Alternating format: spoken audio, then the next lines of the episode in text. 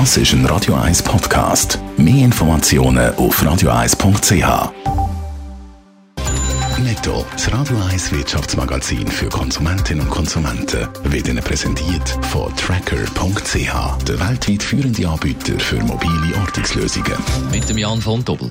Postfinance hat den Zahlungsverkehr nach Kuba gestoppt, das wegen der US-Sanktionen.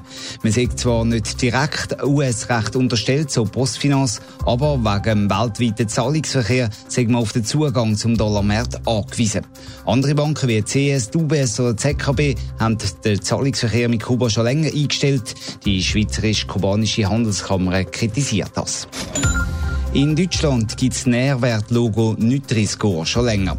In der Schweiz fordern Konsumentenschützer, dass die farbliche Kennzeichnung von ungesunden Lebensmitteln ebenfalls eingeführt wird. Eine Umfrage zeigt jetzt aber, fast die Hälfte der Deutschen wissen nicht, warum das Kennzeichnung auf der Packung ist und nur gerade jede Fünfte findet das Nährwertlogo gut oder sehr gut. Nestle führt das System in der nächsten Zeit auch in der Schweiz ein. Auf einer fünfstufigen Farbskala sieht man dort drauf die Nährwertqualität der Lebensmittel. Die Deutsche Bank hat einen weiteren Rechtsstreit in den USA beigelegt mit einem millionenschweren Vergleich. Die Bank hat einen Buß von 15 Millionen Franken akzeptiert, um so eine Klage wegen Manipulation am Anleihenmarkt aus der Welt zu schaffen. Auch diverse weitere Banken stehen wegen solcher Manipulationen im Visier der US-Ermittler. Neben der Deutschen Bank hat sich aber noch keine andere auf einen Vergleich verständigen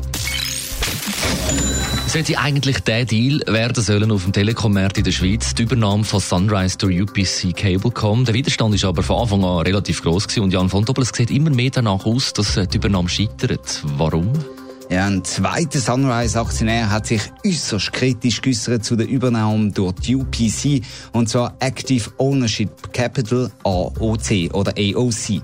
Es würde Wert vernichtet, hat der Gründungspartner von AOC, der Florian Schuhbauer, in der NZZ gesagt und er stellt sich ganz grundsätzlich gegen eine Sunrise-Übernahme. Es geht ihm also nicht um Details von dem Deal. Seine Überlegung, die neue Mobilfunktechnik 5G hat vor allem in den Regionen Potenzial Potenzial, wo es kein Glasfasernetz gibt. Dort hat also Sunrise Zukunftschancen. Und das sind genau die Gebiete, wo die UPC mit ihrem Kabelnetz eben schon stark ist. Sprich, man würde sich dort gegenseitig konkurrenzieren und das gibt die negative Synergien von rund einer Milliarde Franken. Vor der AOC hat ja auch schon der grosse Aktionär Freenet sich gegen die Übernahme von Sunrise durch UPC gestellt. Wie sind jetzt die Chancen, dass der Deal doch noch klappt?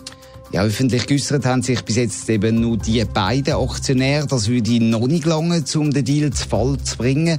Aber eben bei den anderen Aktionären weiß man nicht, was sie zum Deal sagen. Bei der EOC rechnet man aber damit, dass die Übernahme nicht stand kommt. Die Aktionäre würden mit 80 bis 90 prozentiger Sicherheit den Sunrise-Verkauf ablehnen, glaubt der Florian Schubauer. Warum will denn der Verwaltungsrat von Sunrise die Übernahme, wenn die im Unternehmen schaden könnte?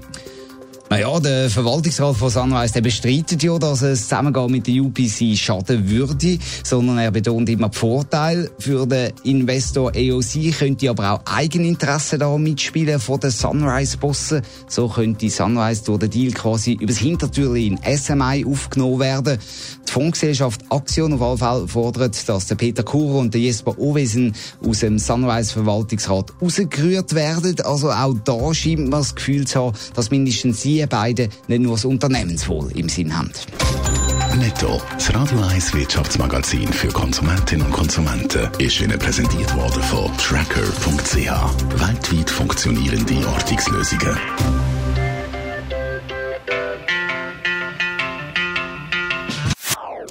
Das ist ein Radio 1 Podcast. Mehr Informationen auf radio1.ch.